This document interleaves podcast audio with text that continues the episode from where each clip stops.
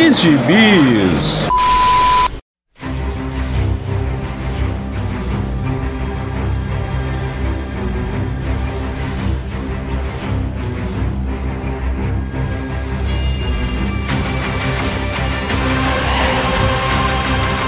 E aí, jagunçada, bem-vindos a mais uma edição do Pilha de Bis, o seu podcast semanal do site Arte Final. Acesse lá www.artefinalhq.com.br para todas as edições do Pilha de Bis, dos Sete Jagunços, do Omniverse e do A Pilha do Aranha. Nós estamos em todas as redes sociais, é só procurar por arroba ArtefinalHQ no Twitter, no Instagram e no YouTube. E nós estamos também no Deezer, no Spotify, no iTunes, no Google Podcasts e no seu agregador de podcasts favorito. Procura lá que todos os nossos episódios estarão disponíveis para você. Eu sou o Marcos e aqui comigo hoje estão Maurício Dantas. Eu não tenho um grito de guerra. E novamente conosco, Edmário Duplá. Direto de Kandak, correspondente internacional. Olha aí, olha aí. Sim, amigos, estamos gravando este podcast justamente na data que estreia aqui no Brasil Adão Negro, o filme que vem sendo é, primeiro especulado há, alguns anos, é, depois ficou naquela coisa vai, não vai, o, o The Rock, Dwayne Johnson, que homem falava sempre que era o papel dele, que ele queria fazer porque queria, a gente duvidava que ia sair ou não, mas tá aí, o filme saiu, muitos estão é, esperando nele uma revolução do, da DC nos cinemas, né? Vamos falar um pouquinho disso no final, é, mas vamos focar principalmente nos quadrinhos, né? Quem é o Adão Negro, um personagem que não era nem o principal vilão do Capitão Marvel, né? Shazam é, é outro personagem, Shazam, não quero saber de Shazam, é o Capitão Marvel, o Capitão Fraldinha.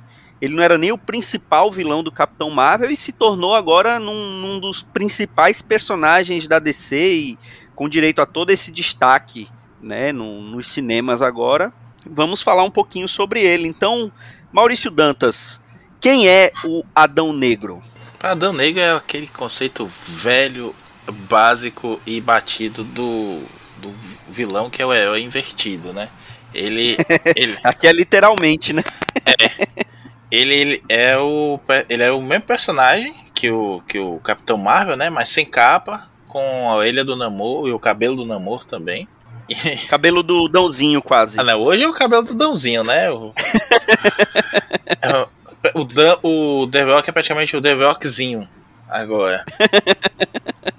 Mas é, ele é criado pelo, pelos criadores do, do Capitão Marvel também, né? O, atualmente Shazam, o Otto Binder e o CC Beck, uma dupla aí extremamente prolífica. A gente já comentou isso outro dia. O CC Beck, inclusive, tem uma, um baita recorde aí de, de páginas desenhadas e de personagens criados lá da Ouro. E ele apareceu na revista Marvel Family número 1 que não tinha nada a ver com a Marvel, hein? É da Fawcett Comics ainda. A gente comentou lá naquele programa que a gente falou do filme do Shazam, com o Ed Maio também, e a gente falou bastante disso, da, da questão da Fawcett, foi, que faliu depois da briga com a DC, que processava a Fawcett por conta da, da semelhança, né, do Capitão Marvel com o Superman. Semelhança.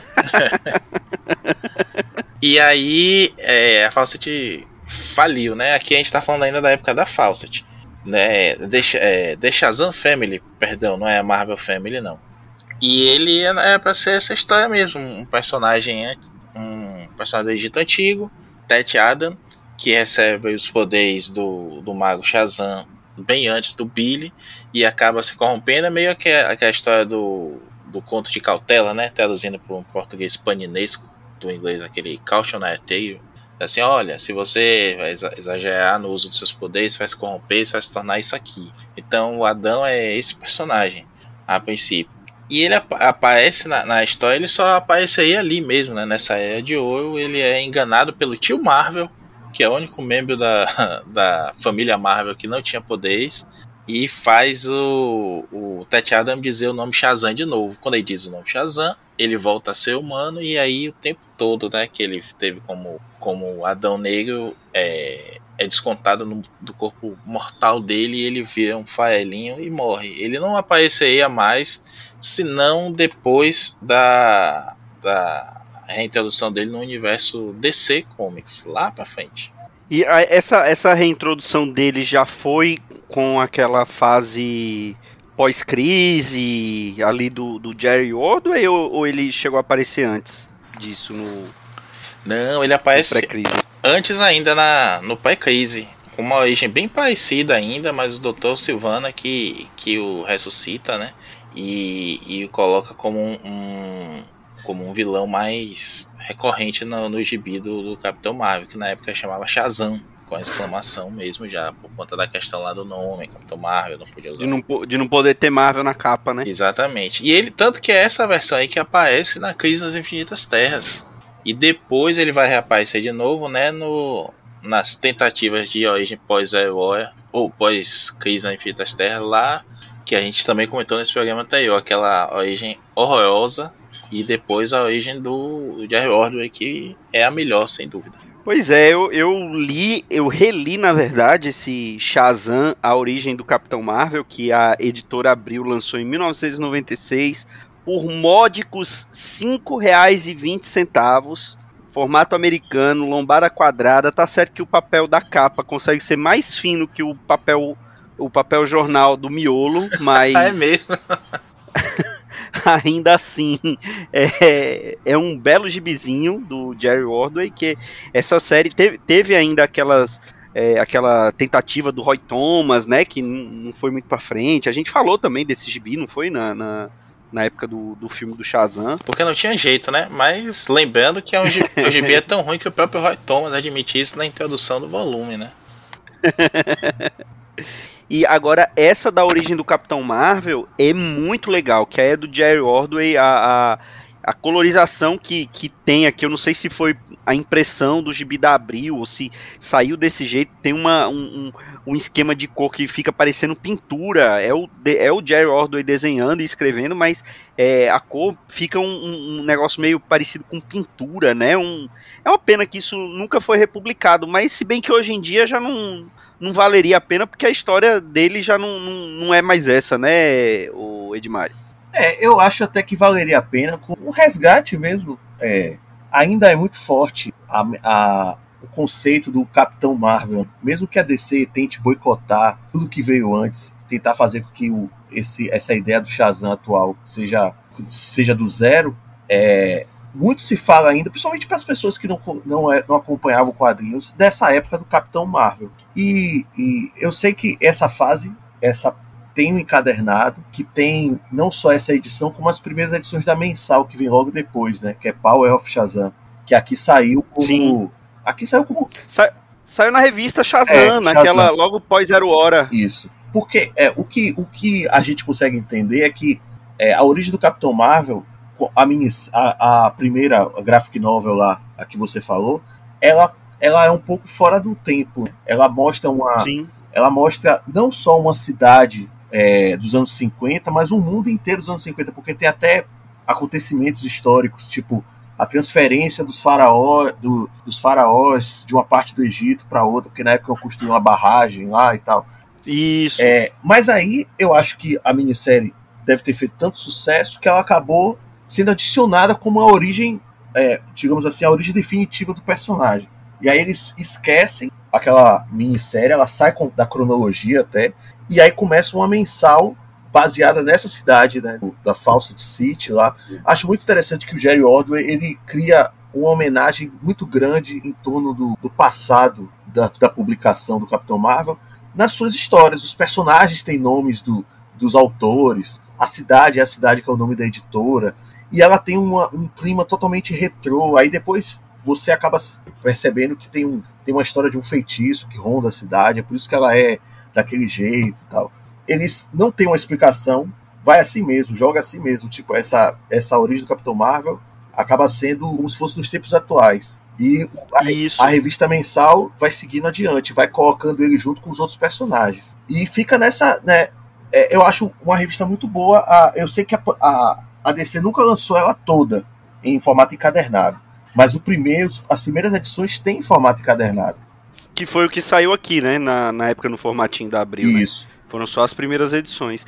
E, e assim, eu lembro, até o, o, o nome do, do, do, pai do Billy, né, é Cici, né? Charlie alguma coisa, que é justamente uma homenagem Isso. pro Cici Beck, né? É.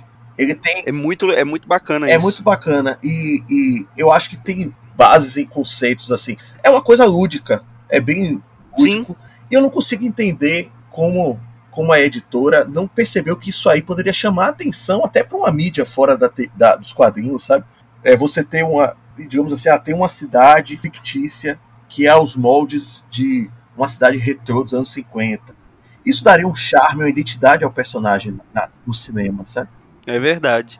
E nesse gibi, além da origem do, do Capitão Marvel, tem a, a origem, é, assim, uma origem bem mandrake do, do, do próprio Adão Negro, né? Porque aqui o Adão Negro é o Theo Adam, né? Ele, ele, tá, ele é um arqueólogo, tá ali junto com os pais do Billy Batson, é, escavando ali justamente essa, essa esse templo ali que, é, que vai ser inundado, né, na construção dessa barragem, e aí eles estão ali é, é, estudando para poder meio que transferir esse templo para uma área mais elevada, e quando eles acham ali uma câmara que, que tem a, a, o nome do, do, do, do, mago, né, do Shazam, tem algum, algumas relíquias ali, o, o Theo Adam ele, ele é meio que tomado por uma por uma é, por uma alguma coisa, né? Ele é meio que possuído e ele ele precisa do, do daque, daquelas relíquias, né? E aí ele acaba matando o pai do Billy Batson e persegue a mãe dele, acaba matando ela também. A, a, a Mary aparece, né? A Mary tinha viajado com eles para o Egito, tava lá com uma uma babá, e aí ele acaba matando a babá, mas carrega a Mary. Só que ele, a, a, nesse ponto, ele ainda não tem os poderes do, do, do, do, do Adão Negro, né? Ainda não tem os poderes do mago. Ele vai ter os poderes um tempo depois, quando ele volta para os Estados Unidos. E, e, ele tem contato novamente, ele tem contato novamente com aquela relíquia, que é um, um, é um medalhão com um escaravelho, né, Maurício? É que é uma coisa que eu não entendia também. Tem até um boneco dele da época, um pouquinho depois, que, que vem com essa. com essa. esses caras velho aí. E, e, é bem bacana, acaba dando um visual legal, né? O personagem não tem a capa e sem nada, às vezes ele parecia que estava incompleto em relação ao Shazam, né? Até porque o Shazam tem aquela roupa meio que é uma. uma roupa mesmo, né? Você vê que tem a costura, é como se fosse um, um, casaco de aviador antigo, né? Com aquele botão de lado e tudo mais. E, e o, o, Adão Negro, não, tinha um raio vindo até a, a abertura da gola e é uma gola aberta, como a, o Superman sem capa. Né? E quando colocam esses caras velho, eu acho que é muito mais uma ideia de reforçar o visual do personagem mesmo, né? Mais do que criar um, um artefato de poder para ele. E isso acaba ficando legal, diferencia mais os personagens, dá uma presença bacana. Deixa eu só completar aqui com uma informação. Ed Maia falou bem desse encadernado aí, Power of Shazam, que estava prometido há muito tempo e saiu pouco depois daquele programa que a gente gravou, Ed Maia. E tá na, no, na Amazon a venda, né? Em estoque aqui, 239 reais nessa data que a gente está gravando. Obrigado, Paulo Guedes, seu filho da puta. Pois é. Mas a boa notícia é que tá de graça pelo pelo Prime Reading, né? Então quem é assinante Prime oh, da Amazon rapaz. pode ler esse primeiro volume aí, que tem a, o Power of Shazam e as 12 primeiras edições da mensal. Tem mais algum extra lá. E o segundo volume já está programado, na verdade já está programado há um tempo, né? Mas a DC empurrou dizendo que foi por conta da da crise do, do papel aí, né? E, crise do papel, né? E tá para março do ano que vem, maio do ano que vem, na verdade. E também já tá à venda lá na, na Amazon para quem quiser. E puder, né? Eu até sei que a Panini respondeu uma pergunta uma vez sobre a publicação ou não dessa fase e eles ficaram naquela coisa de ah, acho melhor não, é, não vamos publicar e tal, continuar, não sei. Eu acho que perguntaram se teria um saga do, do Shazam, alguma coisa assim. E eles falaram que não, que não era, estava na pretensão do plano dele. Uma grande bobagem, né? Porque é um personagem que tá aí nas cabeças, sabe? Tá trazendo outro personagem que tá aí nas cabeças. Tem gente que é, que é fã antigo, que tá querendo reler. Essa, é, eu tenho essa essa origem do Capitão Marvel, mas pouquíssima gente tem essa revista. Sabe? Sim. Toda vez que eu, mostro assim, ah, eu tenho essa revista, as pessoas falam, nossa, na época eu tentei comprar, não consegui, né? Porque era em formato americano, era mais difícil e tal. Aí você não consegue entender a cabeça dessa galera, sabe? Porque tá com um produto aí para um filme na, batendo na porta, não publica, não fala nada. E ainda tem da Sociedade da Justiça, mas isso, isso eu vou deixar para mais tarde. Não, é de maio. Se o Jerry Ordway vier pra CCXP, aí a Panini lança só esse especial em capa dura, formato maior, né? Que é pra galera É levar pra ele autografar. Igual aconteceu já com Titãs do, do Eduardo Barreto, não foi? Que, que veio pra cá? Foi do Garcia Lopes. Garcia Lopes, isso mesmo. Pois é, e aí o Edmário falou da Sociedade da Justiça. No final dessa edição da Origem, o, o- o- eles lutam, né? O, o- o Adão Negro ele, ele tá com os poderes do, do mago, ele luta com o Capitão Marvel. E aí o Capitão Marvel ele decide não matá-lo, né? Porque ele poderia ter se vingado, mas ele é, ele, ele arranca, na verdade, ele não, ele não faz o, o, o, o Theo Adam falar o nome do mago, ele arranca justamente o medalhão, né? Então era mais ou menos o medalhão que estava dando os poderes para ele, ele, ele perde os poderes, e aí o mago é, acaba é, punindo ele, né? Vem um, um raio que, que corta as cordas vocais dele e tira a lembrança que ele era o Adão Negro. E eu acho que ele fica desse jeito durante muito tempo até a Sociedade da Justiça do, do o Jones resgatar ele na Sociedade da Justiça. Não, acho que não é não? eu acho que na, mens na própria mensal do, do Shazam ele volta com um plano de Satana. Tem até uma Hum, capa que a, a, a, a Abril publicou de uma das revistas Shazam que é isso, que é ela recuperando os poderes dele. Mas é na fase Ah, da, eu não lembrava. é na fase da sociedade que eles re- é reformulado, mas ao contrário do que o Jones vem fazendo hoje, que é tipo apagar o que, o que aconteceu antes e inventar uma maluquice nova, ele adicionou a, coisas à história do Adão Negro. Ele mostra que existiu um passado, ele recebeu o poder no passado porque ele era um herói do passado, né? Chama- chamado Poderoso Adão. Então você percebe que o Theo Adam, que é o- a versão atual que matou os pais de Billy, ele é meio que uma reencarnação do Tet Adam, que é esse herói, né? Que acabou se corrompendo lá no, no- no próprio passado mesmo por uma questão de vingança. Ele teve, ele, ele servia ao, ao faraó, né, egípcio. Ele era um príncipe de Kandak, mas ele servia a um faraó egípcio. E ao longo dos séculos ele vai servindo as, as famílias egípcias. Mas chega uma época que Kandak é, é, é atacada. Se eu não me engano, é por Wanda Savage, eu acho. Porque é numa história que o- a sociedade volta no tempo e aí acaba conhecendo a história pregressa dele, participa da- do, do fato lá. E ele enlouquece. Depois disso, na própria história, depois da história, se mostra que é, ele enlouquece, tenta vingança, mas o Mago Shazam acaba punindo ele e tira os poderes dele. E aí o Jones. E ainda tem uma. Ainda tem uma. O Jones ainda amarra a, a história dele com a história do Gavião Negro, né? ou, Isso, ou eu tô isso. ficando maluco? Isso, porque ele coloca, ele coloca que é, o, o poderoso Adão serviu a vários faraós. Um desses faraós é Khufu, que é, o, que é a reencarnação do Gavião Negro, que seria na época a primeira reencarnação, né, da, do Egito Antigo. Só que depois se descobre que ele- o Gavião Negro reencarnou antes, né, lá no, no espaço. E também Nabu, que é o mago que dá os poderes ao Senhor Destino. Tipo, seria o Senhor Destino original, né, porque o elmo que se usa que usa hoje é o elmo de Nabu. Então tem essa tem essa essa trindade aí, né? É, Poderoso Adão, Khufu, que é o Gavião Negro, e o Nabu, seria o seu destino. Olha, eu, o Egito Antigo é forte em, em piadas de duplo sentido com esses nomes aí. Mas só dizer uma coisa aqui, é, essa, essa questão que a Edmar fala da, da invasão do Kandak por Vandal Salvage e tudo mais, de fato já é na série da, da Sociedade da Justiça. É um pouquinho antes ali, é a- acho que é a preparação do Jones para o aquele. É, acho que é Renato Sombrio mesmo, né? Que é a, Sim. a, a saga Sim. que tem, né? Que é muito boa. Essa eu acho que o que o, o Jones fez pelo Adão Negro nessa época aí é excelente. Não só revitalizou o personagem, mas deu uma, uma característica muito boa a ele de, de protagonismo mesmo, né? Digamos Sim. assim, digno até de um magneto, fazendo uma comparação aí, porque você se importa com o personagem. Era a época que o Jones sabia escrever, né? É, antes dele ficar gaga. Porque.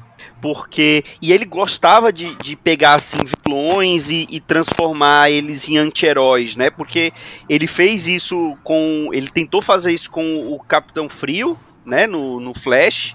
Ele fez isso com o Adão Negro na Sociedade da Justiça. fez isso com o Sinestro, né? No, quando ele, ele tava no Lanterna Verde. Fe- Então ele. ele Fez ele merda com flash pode fazer reverso, né? É, pois é. E, e agora assim, e, e vale lembrar que essa Sociedade da Justiça, ele, o Capitão Marvel fazia parte da Sociedade da Justiça.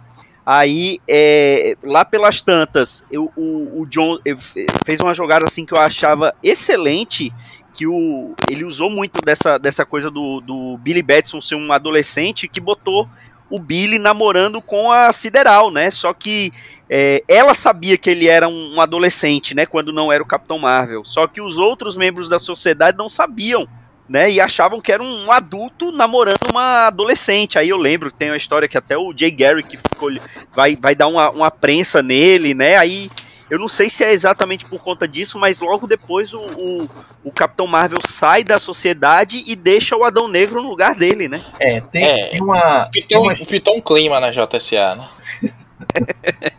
tem, uma, tem umas coisas boas nesse desenvolvimento aí. Eu, eu ainda acredito que, mesmo antes de entrar na revista, o James Robinson já conversava com o Jones em, em relação a algumas coisas, porque o James Robinson tinha feito Starman, ele tinha uma. uma e eu, acho que os dois conversavam bastante, bastante coisa, porque ele depois segue adiante alguns conceitos. É, o, o- quando o Adão Negro, quando eles vão no passado e voltam bi- é, o, o pessoal da sociedade começa a perceber o seguinte: o Adão era um herói no âmago dele. Então, tipo, será que não foi o Ted o, o Theo Adam que influenciou ele a se tornar um vilão tão mequetrefe assim como ele é hoje? Teve isso que, que o, o Jones meio que explicou que a vilania do Adão Negro era por influência do Theo Adam, né? Sim.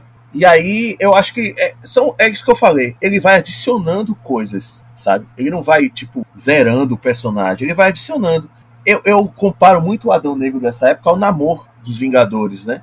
Tipo, o anti-herói, o cara que é um rei, que é um soberano, que seria o herói da sua própria espécie, mas que acaba entrando pro lado da, da vilania porque quer se vingar do que aconteceu com a nação dele e tal. E aí ele chega nessa época do. Quando começa a ter os embates com o Cobra, né? Com, a- com o grupo terrorista Cobra, aí você começa a ver que o Adão Negro tem uma perspectiva de justiça já deturpada por causa de toda essa história dele, né? Do passado de Kandak, atualmente tudo. Então ele acha que fazer justiça é eliminar os inimigos. E aí a sociedade fica balançada. E aí vem essa, essa, essa, esse arco muito bom, por sinal, que saiu Sim. aqui encadernado. Saiu na mensal, mas depois saiu encadernado, né? Pela Panini. Teve uma minissérie, na verdade, saiu numa minissérie, a Reinaldo Sombrio. Isso. Eu, eu tenho encadernado, eu tenho ela encadernada. Deve ter saído encadernado depois, acho que saiu pela Eagle Moss, mas ele originalmente saiu numa minissérie em três edições, salvo engano. É, o legal dessa fase é exatamente isso que vocês estão falando aí. A sociedade da justiça em si representa um outro conceito de justiça, né? Um conceito é de ouro, por assim dizer. Eles acreditam na reabilitação. Na verdade, assim, é uma ideia que os Estados Unidos atuais, principalmente naquela época, tinham dos Estados Unidos de antes, né? Que é um lugar Sim. melhor, uma era de ouro, um lugar mais otimista e tudo mais. Não que fosse assim de verdade os heróis daquela época eram e tudo, mas a gente sabe, né, como, como a coisa é. Então, a gente ele pega um personagem mais antigo ainda, de um paradigma anterior ainda dele, desse da sociedade de justiça e diz: "Não, para mim justiça é isso aqui". Que não é bonitinho, é, é taliônico, na verdade. É aquele negócio do olho por olho mesmo, né? Exatamente. E aí coloca esse confronto de valores dentro de um, de um gibi que tem uma porrada de outros temas também. É muito legal isso que o Jones faz. De fato, Marcos, eu acho que aí foi o melhor trabalho do Jones. O Jones tem ótimos trabalhos nessa época. Sim. Hoje em dia ele tá cometendo coisas absurdas, né? Como Flashpoint Beyond e que outras que a gente comenta nos outros programas. Voltou aí com o rabo entre as pernas pra descer depois da, da porcaria que ele fez pra Image com o Gary Frank. Mas voltou daquele jeito, né? Ainda tá prometendo agora aí, já saiu capa da nova saga da SJA escrita por ele. Bom, depois dessa passagem do, do Jones pela sociedade, o Adão Negro ele foi utilizado algumas outras vezes, né? Ali no, eu acho que pré-crise crise final, teve aquela aquela mini, né? Teve a família do Adão Negro, né? Já que tinha a família Marvel, tinha a família Adão Negro, É, eu- né? Que era a Isis, o, o, o outro, o outro garoto lá, que era o, o Capitão Marvel Júnior dele, né? O, o Sabak, que era o, o jacaré, né? É Sabak não, Sabak é o outro vilão, né? É, É eu, não? Ibak. Não, Ibak é outro. Ibak é outro vilão. Que eram os Cavaleiros do Apocalipse, é, é, acho que era uma mini do Kate Giffen, eu acho. Não sei que. Então. Foi ali já naquela fase que a, a DC já tava, tinha saído daquela era, daquela era ótima ali de crise é, 52, crise crise infinita tal, e, e aí já tava indo numa decadênciazinha até que a gente chegou nos novos 52, né? Que aí foi teve a, a, recontou a origem de todos os personagens, inclusive do Adão Negro, né? E aí você falando dessa origem dele clássica, no, nos novos 52 o Jones até puxou muito da origem clássica dele, né, Maurício? Puxou, puxou sim. Agora deu uma, uma revitalizada. Hoje em dia não é o que vale, né? A gente vai falar disso aí mas é, é, uma, é uma valorização bacana do, do, das origens do personagem e principalmente da, da ligação dele com o Kandak, que é, é vizinho ali de Baialia, né? Que quem leu agora recentemente a, a mini do. A mini não, né? O Lenda da Liga da Justiça da famosa liguinha, lembra bem de Baialha.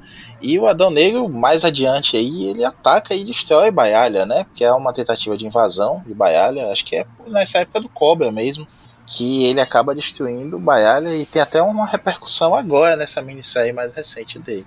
Mas eu acho que a Edmar quer falar alguma coisa aí da família do Adão Negro, porque ele é fã da poderosa Isis.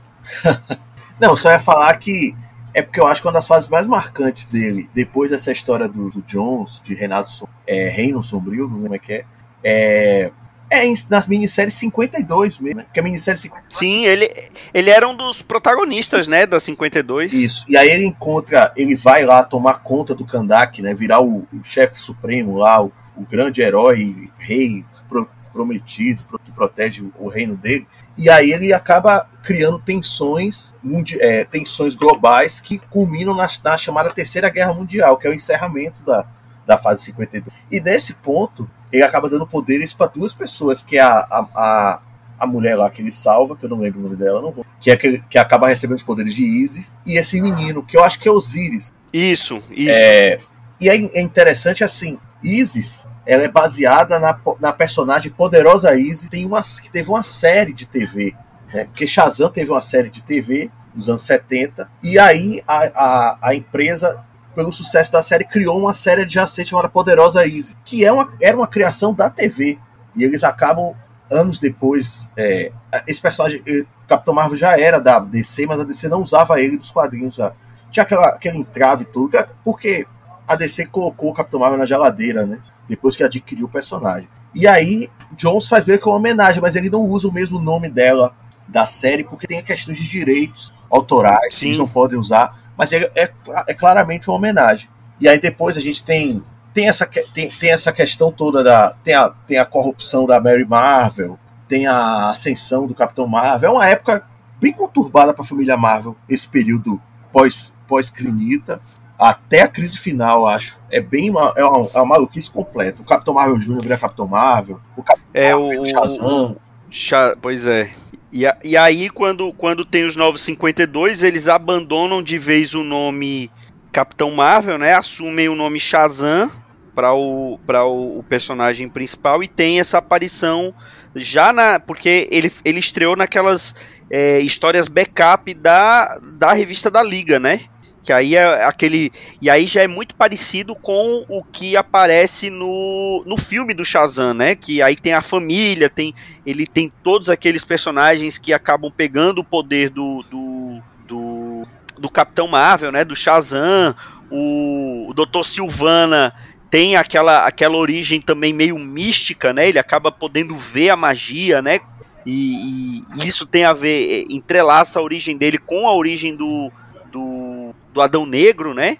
E pelo jeito, depois disso, o, o, porque no final acontece exatamente a mesma coisa da origem clássica, né? Porque eles, eles conseguem fazer ele dizer o nome do mago, Shazam, e ele envelhece os milhares de anos é, é, é, imediatamente, né? Vira pó também, né, Maurício?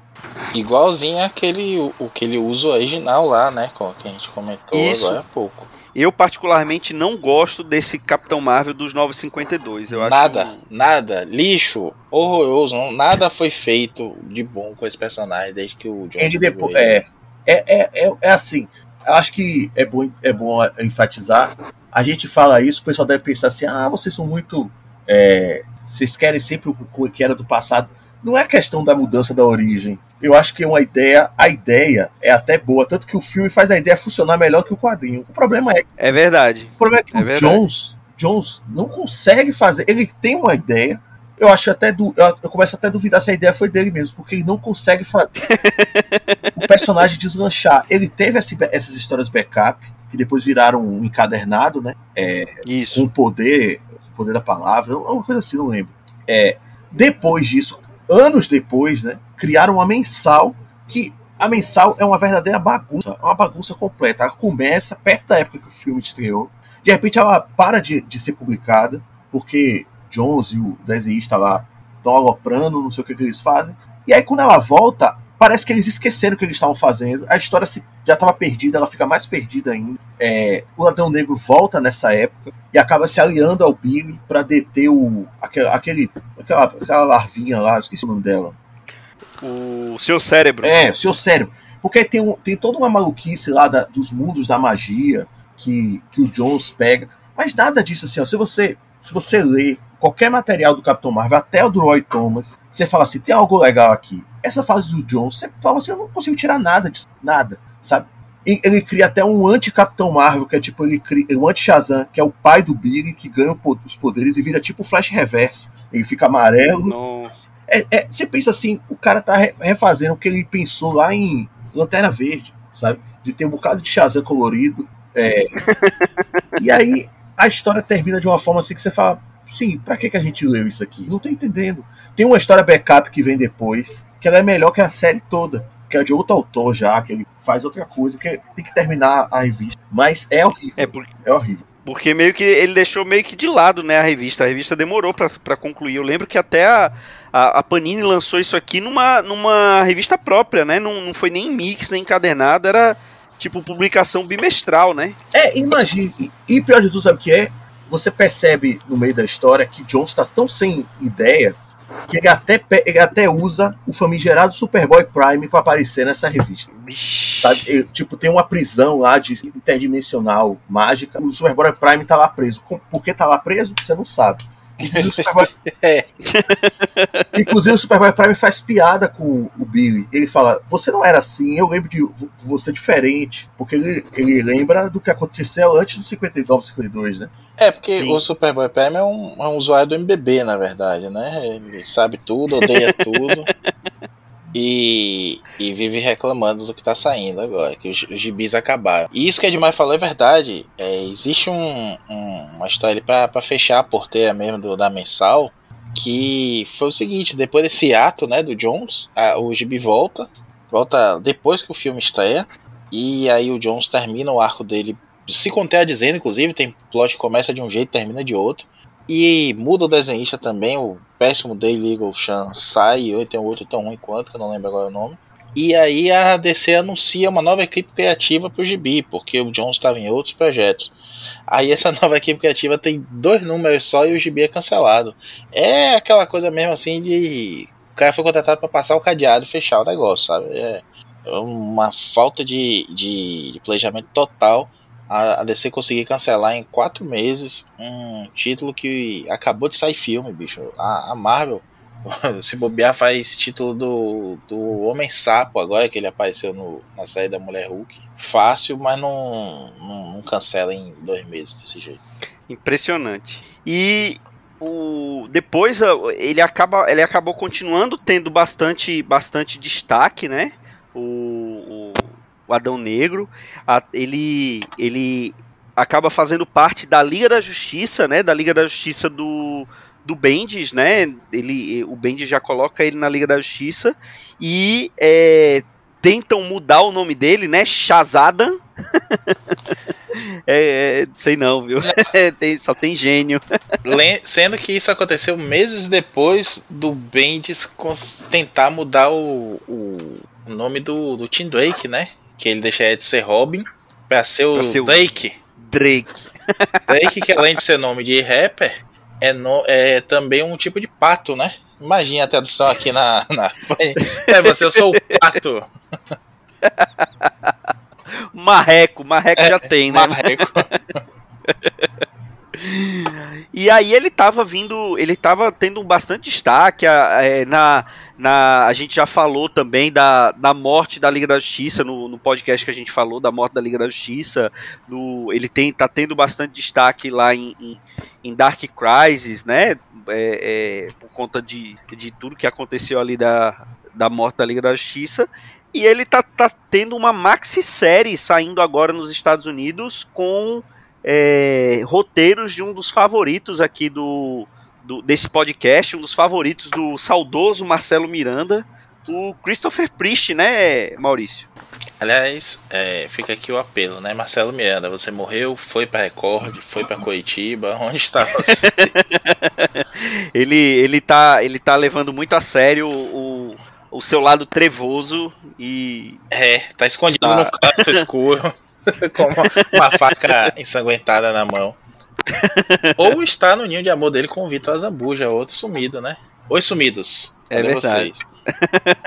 Mas sim, é, tem um gibi agora do Priest que tá prometendo 12 edições. A gente nunca sabe a DC, às vezes promete 6 e lança 7, promete 5 e lança 6. Pode prometer 12 e lançar 13, né? Ou acabar na 11, não sei.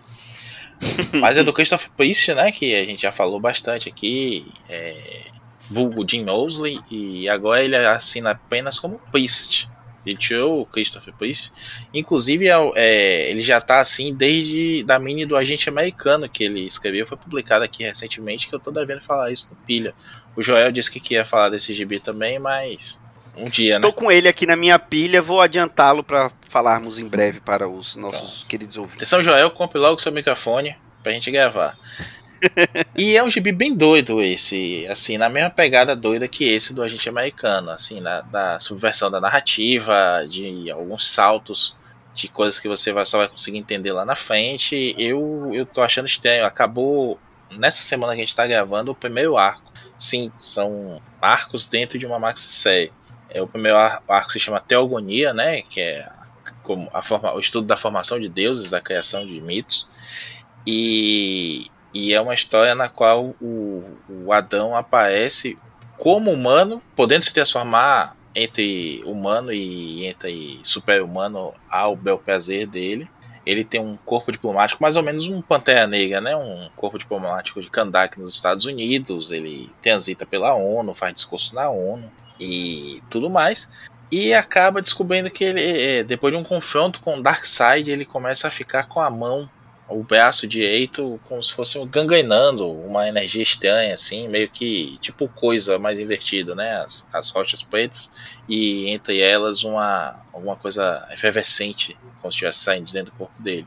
Ele está investigando isso até que ele acaba encontrando um outro menino que é descendente dele também, Malik Adam que é um, um jovem negro no, de Nova York, estudante de medicina, que acaba recebendo uma parcela dos poderes. E aí vem o retcon, que foi até bastante elogiado pelo, pelo Joel no nosso grupo do WhatsApp.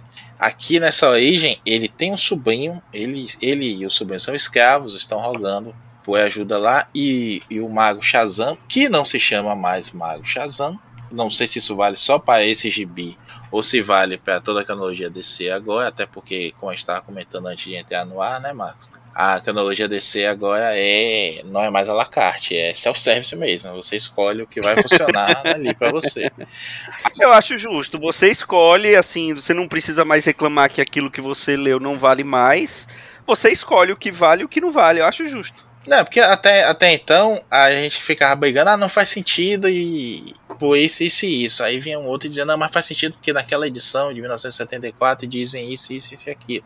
E a gente brigava. Agora, tal qual a Panini terceirizou a correção para o Facebook e para o Twitter, a, a DC também é, colocou a cronologia como responsabilidade do leitor. E nessa, nessa minissérie, o mago é chamado de Mamahagan. Mamahagan, não sei a pronúncia, nunca estive no Egito. E, e o, o, o mago, né, já ia dizendo Shazam, o não Shazam, o Mamahagan, ele acaba dando os poderes para ser divididos entre o Tet Adam e o seu sobrinho Malik Adam. Só que ele mata o sobrinho nesse ato para não dividir o poder com ninguém. E aí ele se corrompe, não com o poder, mas com a expectativa do poder, né? Ele quer só para ele o poder e já mata o sobrinho nesse começo. E agora ele está tentando fazer justiça através desse descendente do, do sobrinho, enfim, não um descendente direto dele, mas tem o sangue da família dele. E aí, meu amigo, veio uma alopeada bem legal de que os deuses lá, os deuses Ácades, atenção, da, da Acádia, na Arcádia, Acádia, que é um, um, dos povos antigos do Oriente Médio, né, do Oriente Próximo, se vocês lembram da aula de história da sexta série.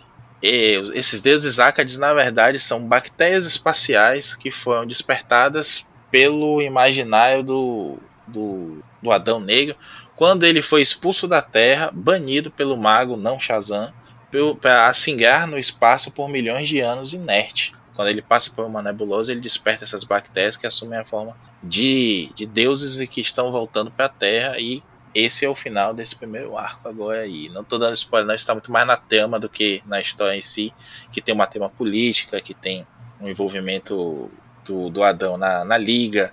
Revela-se que Bruce Wayne estava financiando até quebrar, né? O Bruce Wayne tá falido agora. O Coringa, o Joker, o bobo, o palhaço roubou o dinheiro todo dele.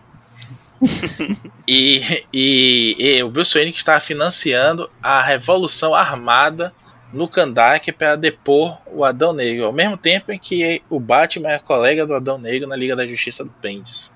Tinha que ser o, esse Batman agente da CIA. e quero só fazer uma nota aqui, Marcos. Na verdade, eu tava pensando em falar isso num pilha, até cheguei a pensar em escanear esse gibi, porque não vi em lugar nenhum. Mas é, é um gibi que veio com um boneco recente, né? A, a DC lançou aí, a, a McFarlane Toy lançou uma linha do filme do, do Adão Negro, que tem o Adão Negro, a Sociedade da Justiça e tudo mais, mas há alguns meses lançou uma linha DC Direct com alguns personagens da DC famosos sob a, a promessa de estar tá lançando os personagens desse gibi, chamado só Black Adam, e o gibi vem com o boneco. Eu comprei recentemente o, o, John Constantine dessa linha. São quatro: o Adão Negro, obviamente, o Constantine, um Superman e um Batman. Com visuais baseados na capa do gibi. A capa é do Libermerro, né? Aquele que, que faz o Batman cheio de cor e tudo mais. Acho que é dele, o, o Batman pintudo. Não é dele?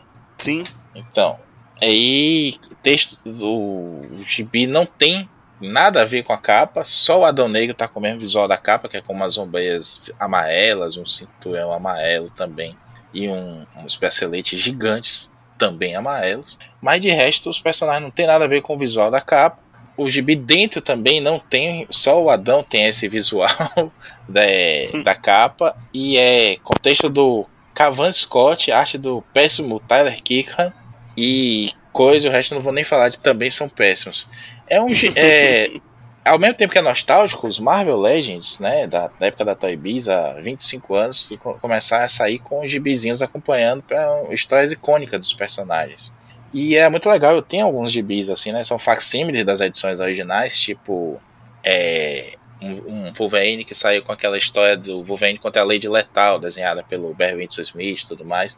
Aqui a gente nem tem história clássica, nem tem desenhista bom, não tem nada. É uma história ruim que devia, podia ter outros personagens na, na própria linha, porque são, tem mais influência na história do que o, Adão, ne o Adão Negro, o Superman e o Batman, e o próprio Constantine. Tipo, o monstro do pântano aparece mais que o Constantine.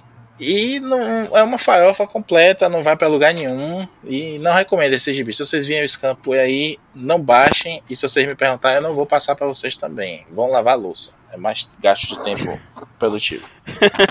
uma, uma coisa, é, você falou essa questão do espaço. Isso aí é um, de, dele ter sido arremessado do espaço. É, essa é uma, uma referência à história clássica do, do Adão Negro, né? A, do banimento, né? É, e, e, aí tem uma curiosidade, que eu já li essa Marvel Family número 1, que tem a, a aparição do Adão Negro. O, o Mago Shazam bane ele, faz ele sair voando. Bane. Ele demora para chegar, ele só chega, é, ele só volta à Terra nos anos 50, 40, porque foi o tempo que ele teve de voltar do banimento voando até a Terra, entendeu? Então, tipo, ele ficou, cinco, ele ficou cinco mil anos voando no espaço, querendo bater no Mago Shazam. E aí ele chega na Terra. Dá pra acumular ele... um ódio gigante, né? Sim. e aí tem aquela história toda que você contou que a família Marvel não consegue vencer ele de jeito algum e o tio Marvel engana ele. E aí ele acaba perdendo. São histórias, eu acho, eu sempre recomendo é, mesmo para as pessoas que não gostam de, dessa fase mais clássica dos quadrinhos, as histórias do Capitão Marvel dessa época são divertidíssimas, são muito boas de ler. Tem, tem aquele besterol clássico, lógico, eram revistas, eram revistas não tinham nenhum compromisso de serem é, massa velha, essas coisas assim. Então, mas eram revistas muito bem escritas, muito bem pensadas, e se você pegar era um competidor mesmo muito forte ao Superman. Realmente a DC tinha motivo, mesmo que a gente ache que ela foi, ela sacaneou, mas ela tinha motivo para colocar na justiça, porque ela devia perder muito dinheiro com o Capitão Marvel. e hoje todo mundo sabe, né? Mas lembrando essa pérola que a gente contou lá naquele programa também do Shazam, é um gibi tão divertido que pegava tanto que o próprio Elvis, né? era fã do Capitão Marvel Jr., que também tinha uma popularidade maior do que o Superman, né, Edmar? Tinha título próprio Sim. também. É, ele, ele batia de frente com o Superboy. Ele conseguia ser mais popular que o Superboy. E era realmente também, pelo que se vê, assim, porque tinha, tinha uma identificação muito forte do, do, do da criança com o personagem, sabe? Olha que o título do Superboy, até tenho lido alguns agora, porque eu tô fazendo, tô fazendo um, um, intensivão de Legião de Super-Heróis e tô pegando alguns títulos antigos. O título do Superboy não era ruim, então, mas o do Capitão Marvel Jr. era, era considerado melhor. Ah, um, tá aí um gibi que me, que me surpreendeu também, esse gibi original do Superboy aí. É divertido mesmo. A entrada da, da Legião dá um, dá um up. Tem uma hora que vê a Superboy e Legião apenas, né? Que é legal também.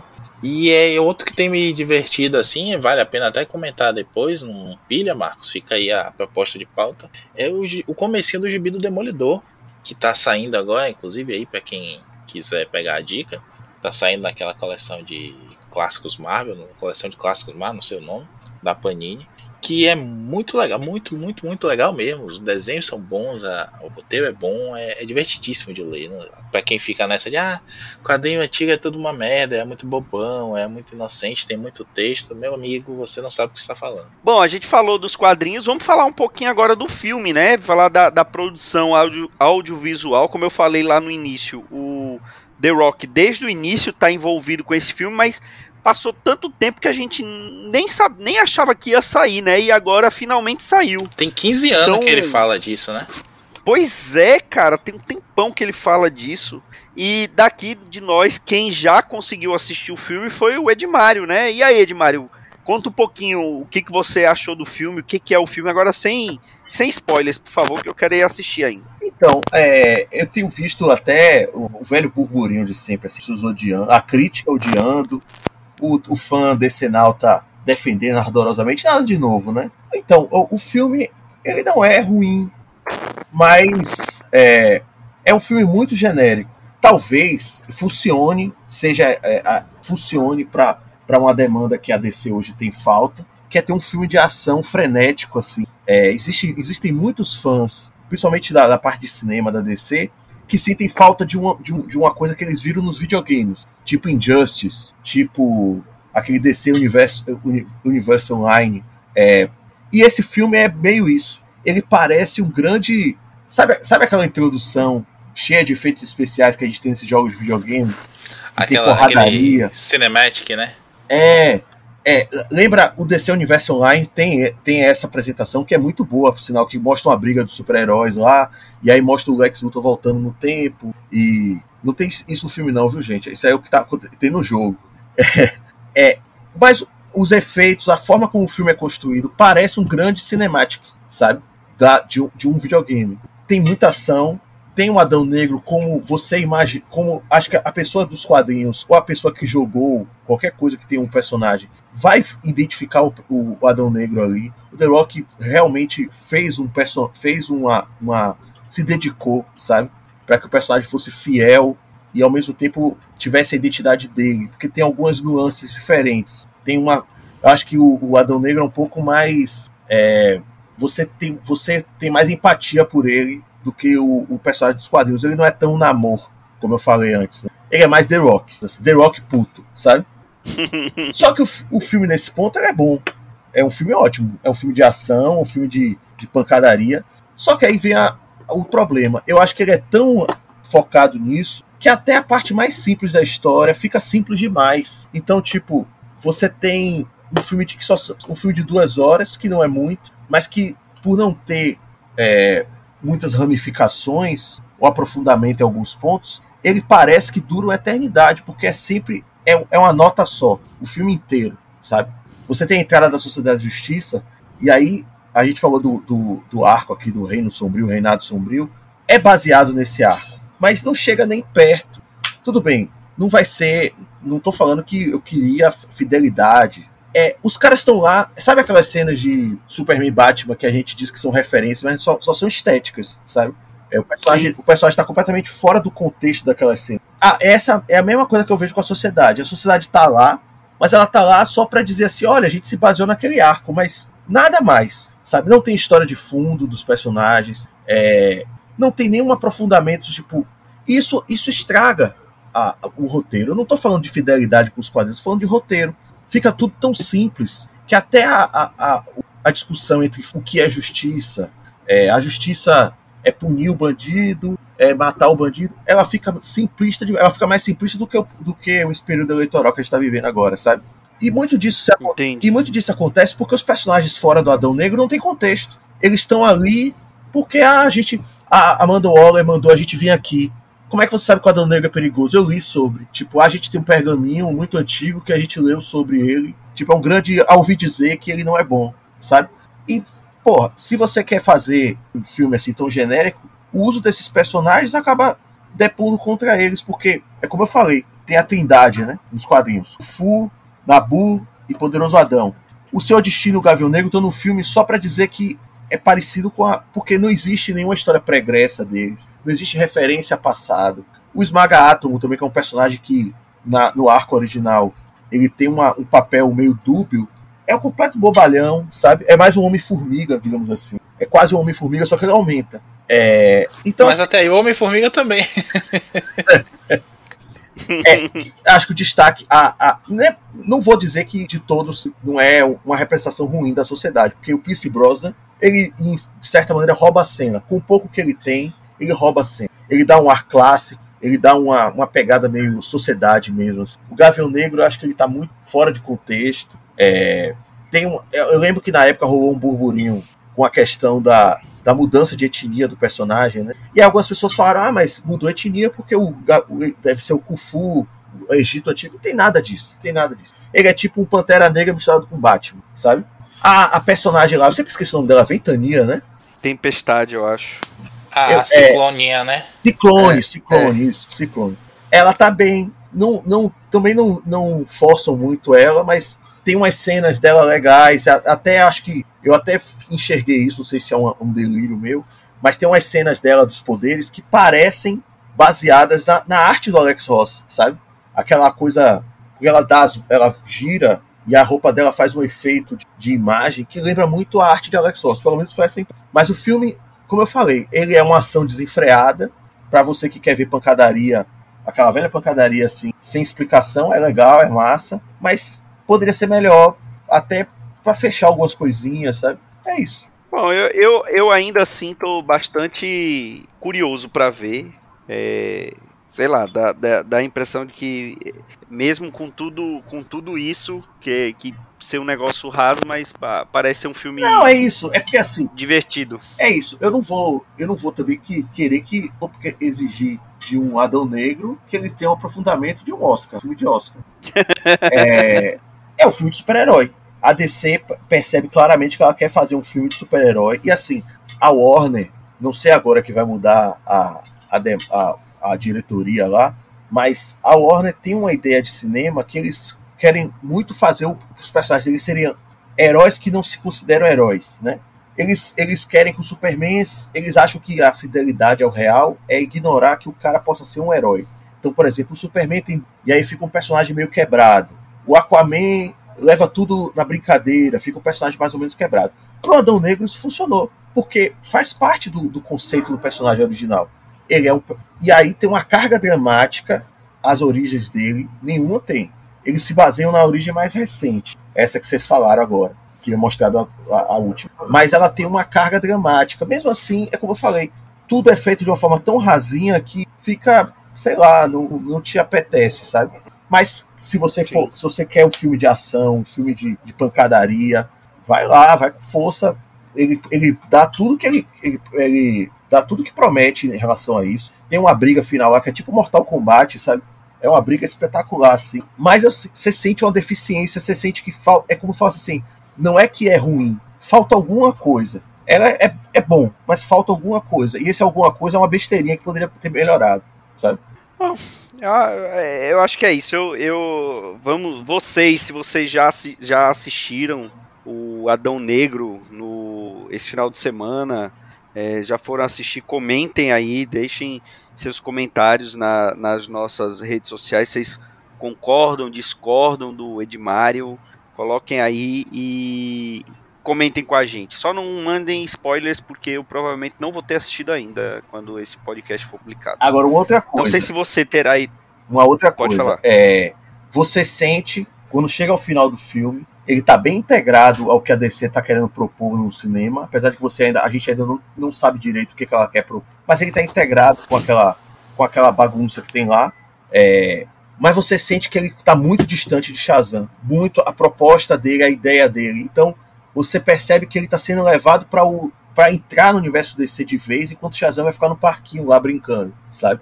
Isso é uma coisa que é, é uma. Isso não tem nada a ver com o filme, não é crítica ao filme, não é nada disso. É uma, é uma opinião minha. A DC, como sempre, tá. Não, parece que não sabe o que fazer com o personagem, sabe? É, tá tudo bem que o filme fez sucesso, beleza, mas eles estão deixando o filme ficar isolado, tirando toda a força que o, que o, que o Shazam poderia ter como um parceiro do Superman, até como um pseudo rival, digamos assim, completamente fora de contexto. Assim, os dois é como se fossem dois universos diferentes. Se não fossem as palavras mágicas que eles usam e o relâmpago, você não ia dar nada mais. É. Ve vejamos quais serão as consequências para o universo DC no cinema. É, você vai, vai ver esse no cinema, Maurício Dantas? Vai esperar chegar na HBO Max? Olha, já já tempo é aquele jeito, sabe? Tô vendo aqui que já tem daquele jeitinho. Mas eu vou, vou esperar no HBO Max, porque. Não porque é filme da DC, a Edmar falou assim, que já chega perto do que, é, do que a DC quer, mas eu não sei se a DC sabe o que quer ainda. É, pois é. é nem eles sabem, mas é, eu lamento, eu já ouvi também um comentário de que o final tem, tem mais uma vez aquele vilão monstrão genérico e fica tudo parecendo videogame. Mas pelo que a Edmar tá falando, o filme todo já parece videogame, né? Então é, é um mais do mesmo que vai agradar aquela coisa do, da, do sentimento pós-Snyder, né? Mas ainda snydista, do, do herói sombrio, conturbado e tudo mais, aquela zona cinza ali. Eu vou assistir por ser um filme do The Rock. Existe esse gênero de filme hoje em dia, né? Que é o filme do Sim. The Rock. Ele é, um ótimo Já... filme do, ele é um ótimo filme do The Rock. Nesse ponto ele é, bastante. E você sente pois. que o The Rock meteu a mão no, no roteiro em alguns. Ele é um grande filme do The Rock. É, e é, é, o segundo personagem mágico dele desde que ele fez o Fada do Dente, né? Então também tem essa informação importante aí. Mas o The Rock já bateu em, em gorila gigante, já bateu em prédio, inclusive, né? Trabalhando na demolição civil. E agora ele vai bater no universo DC. E já vi também o spoiler aí da cena extra. E não faz sentido com o resto do, do filme todo, né? Tentam colocar, como sempre, como a Edmar já falou aí, não é spoiler, a Amanda Waller como um dispositivo de, de tema, que não vai para lugar nenhum.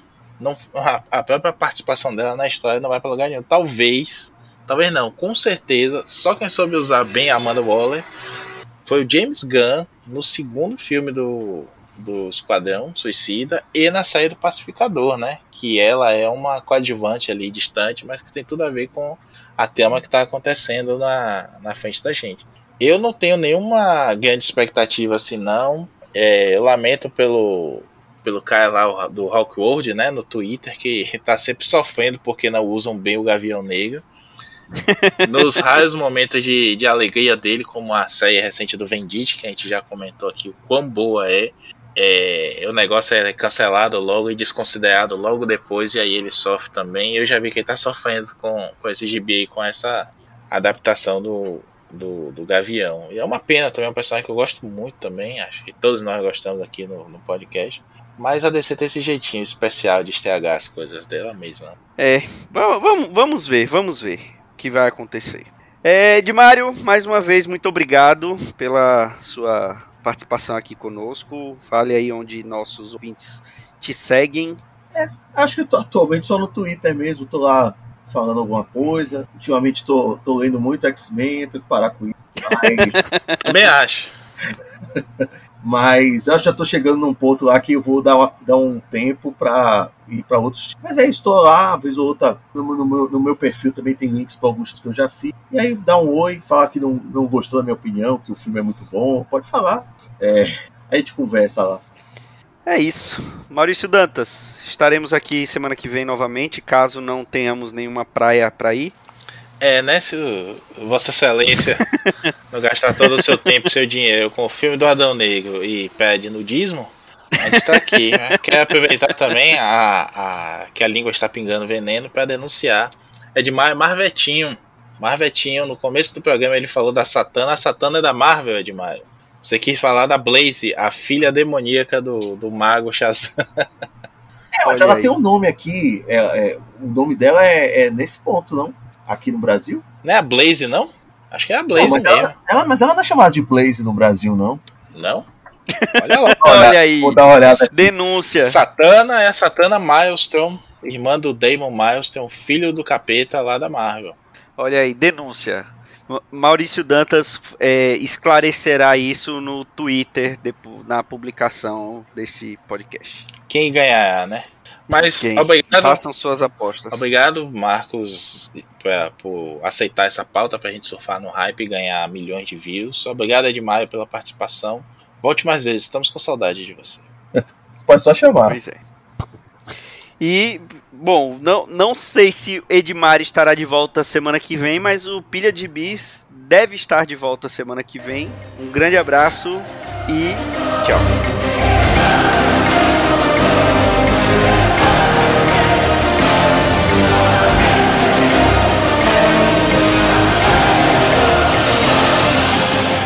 Esse foi o Pilha de Gibis, mais um podcast com selo dos cabras de qualidade do Arte Final. Gostou do que ouviu aqui? Compartilhe e acesse o site, tem muito mais conteúdo de qualidade esperando por você.